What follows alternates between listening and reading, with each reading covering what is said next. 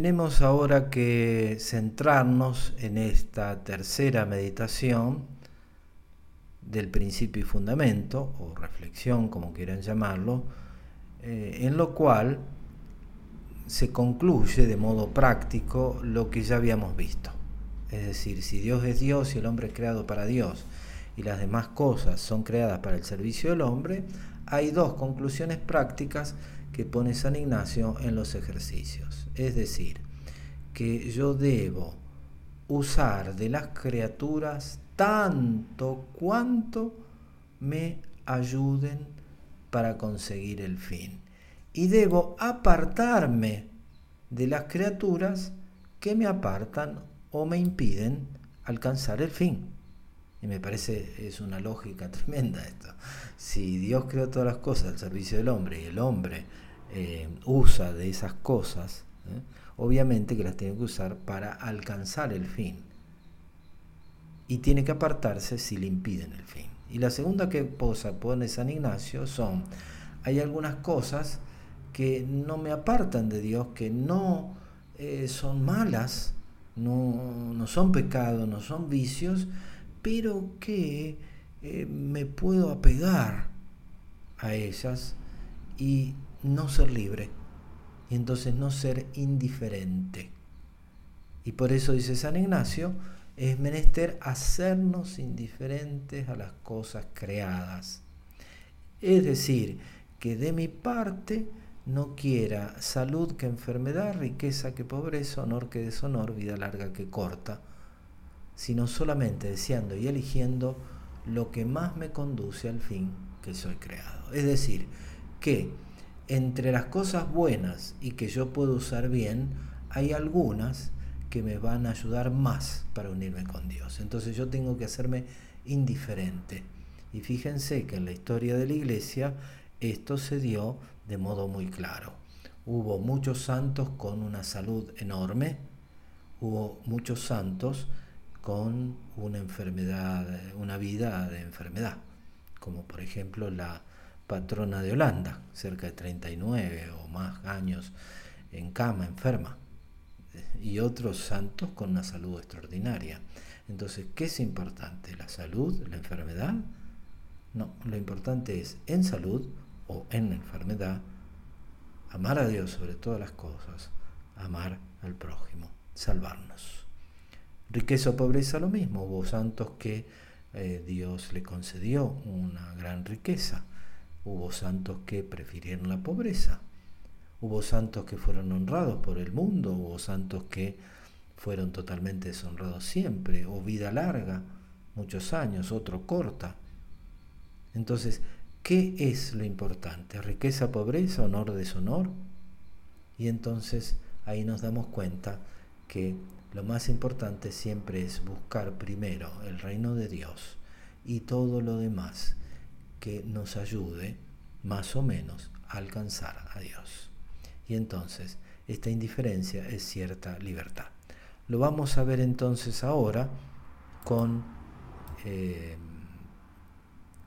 con los textos mismos de, del Evangelio, en los cuales Jesús nos enseña cómo es que tenemos que eh, seguir y alcanzar nuestro fin. Obviamente que eh, el principio y fundamento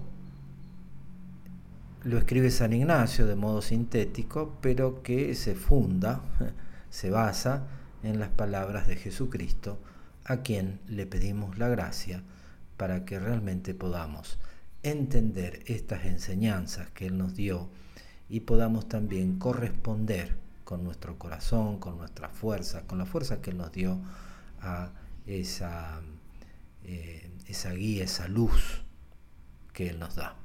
Y lo hacemos invocando la ayuda de Dios. En el nombre del Padre y del Hijo y del Espíritu Santo. Amén. Padre nuestro que estás en el cielo, santificado sea tu nombre. Venga a nosotros tu reino, hágase tu voluntad en la tierra como en el cielo. Danos hoy nuestro pan de cada día. Perdona nuestras ofensas como también nosotros perdonamos a los que nos ofenden. No nos dejes caer en la tentación y líbranos del mal. Amén. Veamos ahora entonces lo que Jesús nos ha enseñado sobre este principio y fundamento. Nos habíamos detenido en que el hombre es creado para alabar, hacer referencia y servir a Dios, a Dios, la noción de Dios. Y obviamente que aquel que nos da la verdadera noción de Dios, quién es verdaderamente Dios, es Jesucristo. Nos habla de que Él es nuestro Padre que está en el cielo, que Él es espíritu, que Él es creador, en el principio el creador hizo las cosas de esta manera, es providente, así como cuida de los pájaros y de las flores del campo, conoce también lo que hay en lo secreto, es misericordioso, para Él todo es posible. Y por eso nos enseña que a este Dios, al Dios real, no al otro, hay que amarlo con todo el alma, con todo el corazón, con todas nuestras fuerzas. También Jesucristo nos ha enseñado a no poner nuestro corazón eh, en otra cosa, es decir, valorar otra cosa en el mismo lugar que Dios. Por eso nos ha enseñado esta verdad que la encontramos en el Evangelio. No se puede servir a dos señores a la vez porque voy a terminar valorando uno más que al otro. El corazón del hombre no puede estar ocupado con dos cosas. Y aquí Jesús habla de Dios o el dinero. Pero en, lugar de poner el nombre dinero, podemos eh, poner eh, cualquiera de los bienes creados que no son Dios y en los cuales uno también puede poner su fin, amarlo más que a Dios. También nos advierte que cuando el hombre pone otra cosa distinta y empieza a servir a otra cosa distinta de Dios, aunque sea el mundo entero lo que gana, pierde su alma, es decir, no se salva. Y el hombre no puede dar ninguna cosa más valiosa que su alma. Y también Jesús nos enseña en el Sermón de la Montaña que primero tengo que buscar a Dios y luego aquello que me lleva a Dios, es decir, el reino de Dios y su justicia y todas las demás cosas, saber que se nos darán por añadidura. Por eso hay como dos actitudes, de las cuales hablamos ya, el tanto cuanto que se llama, es decir, usar de las criaturas que me lleven a Dios. Pero hay otras cosas, las cosas malas, los vicios, los pecados, me separan de Dios, me alejan de Dios. Entonces, es lógico que yo me acerque a las criaturas que me llevan a Dios y me separe de aquello que me aleja de Dios. Tener en cuenta que cada uno de nosotros ha recibido una serie de bienes. En la parábola de los talentos Jesús habla de eso. Cada uno de nosotros ha recibido distintos talentos. Y en cierto modo toda, todo don que viene de Dios es un talento que debo saber administrarlo. O como dice San Ignacio, usarlo para alcanzar el fin. Pero también Jesús me enseña, él que veía con mucha claridad el valor de cada cosa, y sobre todo el valor de cada cosa delante de Dios, nos enseña también a que en algunas cosas hay que cortar, arrancar. ¿Por qué? Porque me llevan al pecado, me llevan a alejarme de Dios.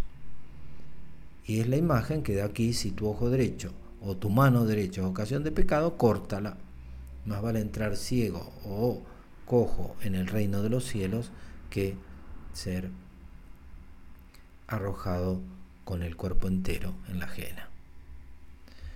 También hay otro elemento que tenemos que tener en cuenta, que no solo el pecado nos puede alejar de Dios, sino también a veces hay cosas buenas a las cuales uno no termina de despegarse para amar con todo su corazón a Dios nuestro Señor. Y el caso que se nos presenta en el Evangelio es muy conocido por todos, es el joven rico. Obviamente que tenía, al menos por sus palabras, buenas intenciones, que había desde pequeño cumplido los mandamientos de la ley de Dios, e incluso estaba interesado qué más tenía que hacer para alcanzar la vida eterna, pero, y acá está el pero, su corazón no era libre, no era indiferente, no estaba dispuesto a una cosa, que era abandonar sus riquezas. Y le faltaba entonces, si bien cumplía los mandamientos, tenía buenos deseos, le faltaba tener el corazón desapegado de las riquezas que poseía precisamente ese corazón desapegado de las cosas, apegado principalmente a Dios y libre delante de las otras cosas, es lo que se llama señorío o que San Ignacio llama indiferencia. En el Evangelio de Mateo, eh, versículos 16, capítulo 19, versículos 16 y 26, se describe eh, el episodio de Cristo con el joven rico y también eh, las consecuencias que se da el que el joven rico se aleja y lo que Jesús habla con sus apóstoles respecto a la riqueza. Veamos ahora un poquito con más precisión qué significa este, eh, esta palabra indiferencia que usa San Ignacio. La indiferencia no significa que me da lo mismo, no, pues no, me tiene que dar todo lo mismo. Es decir, tengo que amar a Dios sobre todas las cosas y de las cosas buenas que Dios me da, preferir aquellas que más me acerquen a Dios. ¿Eh? Es la preferencia que no tuvo el joven rico y es la preferencia que tuvieron los apóstoles, que por Jesús supieron dejar las cosas. Vamos entonces a ver eh, algunos textos que nos pueden ayudar a entender mejor esto de la indiferencia. Indiferencia entonces no significa eh, no tener sentimientos o sensibilidad, no es sobre eso lo que se trata, sino que se trata de los afectos de la voluntad, es decir, el querer de la voluntad. Porque muchas veces tenemos afección a las cosas y esto, y a las personas o actividades, a nosotros mismos. Y entonces esto puede ser un obstáculo. No solo el pecado, sino cosas buenas a las cuales uno está muy apegado. Creo que el caso del joven rico es muy emblemático como, como ejemplo. La indiferencia entonces consiste en no tener apego desordenado a las cosas, sino en cuanto nos lleve a Dios. Ya San Ignacio ponía en contraposición estas cosas, vida larga, corta, salud, enfermedad, pobreza, riqueza, honor, deshonor. Entonces no, no hay que tener miedo ni a la enfermedad, ni a la pobreza, ni al deshonor, porque puede ser, en la providencia de Dios, el modo en el cual Dios tiene dispuesto que yo me una con Él y me salve. Y esto es tan vital que el corazón humano es así. Si yo no, con la gracia de Dios, no trabajo para hacerme indiferente, para alcanzar esa libertad frente a las demás cosas que no son Dios, termino siendo esclavo de mi amor desordenado por las cosas. Por supuesto que la, diferencia, la indiferencia no es fácil, esa libertad de la cual habla San Pablo y que ya vamos a ver, también Santa Teresa usa una expresión muy interesante. Dice que es un cierto señorío sobre las cosas y sobre sí mismo. Y San Pablo habla de la libertad de los hijos de Dios, es decir, que tiene el corazón despegado o lo que se llama el espíritu de príncipe o de princesa. Es decir, aquella persona que se guía por el principio, príncipe, y fundamento. Aquella persona que es señor de las cosas y de sí mismo, no es esclavo. Es muy interesante. Aquí tenemos un gráfico que nos, nos da idea de esta indiferencia. Es decir, que soy libre, mi corazón está libre, no apegado a cosas. En este sentido, también tenemos que tener en cuenta que Jesús nos ha enseñado, especialmente por medio de sus parábolas, muchas de las disposiciones interiores que nos, que nos ayudan a entender eh, esto de la indiferencia. Por ejemplo, el, famoso texto de Mateo, de Mateo 13, eh, donde se habla de el tesoro escondido y de la perla preciosa. Obviamente es un hombre que está trabajando la tierra y que de pronto descubre un tesoro. Es posible que al tiempo de Jesús eh, esto haya sucedido en los años en que él estaba predicando, porque muchas veces pasaba que las personas que habían, eh, que habían conservado cierta riqueza, por las guerras que se sucedían, a veces tenían que huir y entonces no, no tenían posibilidad de dejar el tesoro en un lugar seguro, lo enterraban. Bueno, en ese caso imaginario, eh, un hombre está trabajando la tierra, un trabajo, una tierra que parece no, que no es fértil, y sin embargo encuentra un tesoro. Obviamente que es lógico el comportamiento de este hombre, es decir, al encontrar el tesoro, compra el campo, pero para comprar el campo vende todo lo que tiene. No le interesa entonces dejar las otras cosas, es libre frente a las otras cosas. Y compra el campo para adquirir el tesoro.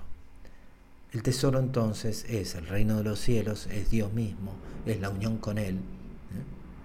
Y todas las demás cosas son todas las demás cosas. Es enfermedad, salud, es honor, riqueza, todo. No tengo que ser capaz de dejar para precisamente poseer el tesoro escondido. Imagínense que ustedes son amigos de este, de este hombre que encontró el tesoro y entonces eh, él les explica lo que va a hacer, que va a vender todo para comprar ese campo. Y uno va a ver el campo, el campo parece que no sirve para nada. Entonces la primera idea que se nos viene en mente es que mi amigo se volvió loco. Pero es cierto que uno considera loco cuando no entiende que hay un tesoro que hay un tesoro. Y aquí nos podemos hacer la pregunta nosotros, ¿es realmente Dios mi tesoro? ¿O hay otras cosas que amo más? ¿O que valoro tanto como? ¿Cuál es mi tesoro? En el caso del tesoro de Jesús, lo podemos decir claramente, era buscar hacer lo que agradaba a su Padre. ¿Por qué me buscabas? debo ocuparme de las cosas de mi Padre. Siempre busco lo que le agrada a Él. Ese era el tesoro de Jesús. ¿Cuál es mi tesoro? San Ignacio también nos recuerda una cosa que quiero subrayar. Y es que se trata no sólo de, eh, de adquirir la indiferencia por un día o haber logrado en algún momento esta indiferencia, sino que hay que hacernos indiferentes. Es decir, que hay que eh, todos los días, como empezar de nuevo, como todos los días reordenar las cosas. ¿Cómo hacen las amas de casa? Que todos los días tienen que volver a poner las cosas en su lugar. Y como hacemos nosotros cuando vamos a los lugares de trabajo, muchas veces antes de empezar a trabajar hay que volver a poner las cosas en su lugar. Y, es lo que nosotros tenemos que hacer siempre, porque nuestro corazón, lamentablemente, muchas veces se va pegando a personas, actividades, cosas, nosotros mismos, y nos vamos alejando y perdiendo vigor en nuestra unión con Dios. La otra imagen entonces que Jesús nos da es la de la perla preciosa que se trata entonces de un hombre, de un mercader, que va en busca de, la, de perlas finas. No es simplemente el que se lo encontró, de, por sorpresa, sin buscarlo, sino que va buscando por las finas y al encontrar una muy valiosa, realiza lo mismo que hace el que encontró el tesoro. Vende todo lo que tiene y compra. Es decir, hace un gran negocio, es un gran mercader, porque vende todo lo demás por algo que es más valioso. Y esto lo tenemos que aplicar a nuestra vida. Yo realmente estoy haciendo como ese mercader o soy un mercader, digamos así, estúpido, que no sé valorar las cosas y me quedo con cosas de menos valor, teniendo la oportunidad de alcanzar lo más valioso. Somos mercaderes del reino de los cielos en busca de la perla preciosa.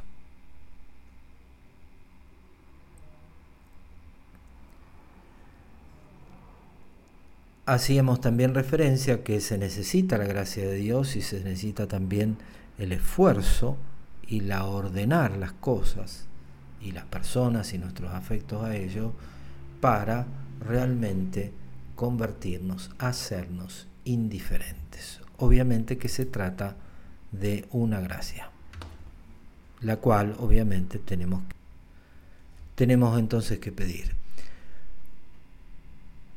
Vamos a terminar, como todas las oraciones que tenemos que hacer, con un diálogo. Un diálogo como el empleado con su patrón, con el padre con el hijo, con un amigo con su amigo. Y le vamos a pedir dos cosas sobre todo. Una es ver, es decir, reconocer que lo más valioso es Dios y el valor que tienen las cosas delante de Dios. Y pensar y darme cuenta que son creadas para mi servicio y por tanto cómo tengo que administrar esos talentos que Dios me ha dado pero también pedir, pedir la gracia para reconocer en qué cosas no soy indiferente. Porque hay algunas cosas que ya es claro que las tengo que dejar y tengo que cortar. A veces no es tan claro aquellas cosas que son buenas y a las cuales me tengo que volver indiferente. Y por eso tenemos que descubrir si algo, incluso bueno, pero me está quitando energía, que está alejando de Dios, me está impidiendo acercarme a Dios. Por eso tengo que pedir la gracia, la fuerza para vender todo, para dejar las otras cosas en segundo lugar, para adquirir la perla preciosa, para adquirir el tesoro escondido. Y lo vamos a pedir con la ayuda de nuestra Madre, la Madre de Jesús, que también enseñó a los discípulos haced lo que los diga, eh, a los sirvientes en la boda de Caná, que acompañó a Jesús en todo, incluso en el momento de la elección más difícil, la cruz, nos ayuda también a nosotros a no tener miedo, de ver con claridad qué nos aleja de Dios y hacer el esfuerzo, obviamente con la gracia de Dios, de cortar, arrancar lo que sea necesario para poder alcanzar esa libertad de los hijos de Dios. Y es lo que eh, les deseo a todos ustedes en estos ejercicios. Terminamos entonces ahora invocando a, la, a nuestra Madre. Dios te salve María, llena eres de gracia, el Señor es contigo, bendita tú eres entre todas las mujeres, bendito el fruto de tu vientre Jesús. Santa María, Madre de Dios, ruega por nosotros pecadores, ahora y en la hora de nuestra muerte. Amén. Y les doy la bendición en el nombre del Padre y del Hijo y del Espíritu Santo, deseándoles unos buenos y santos ejercicios.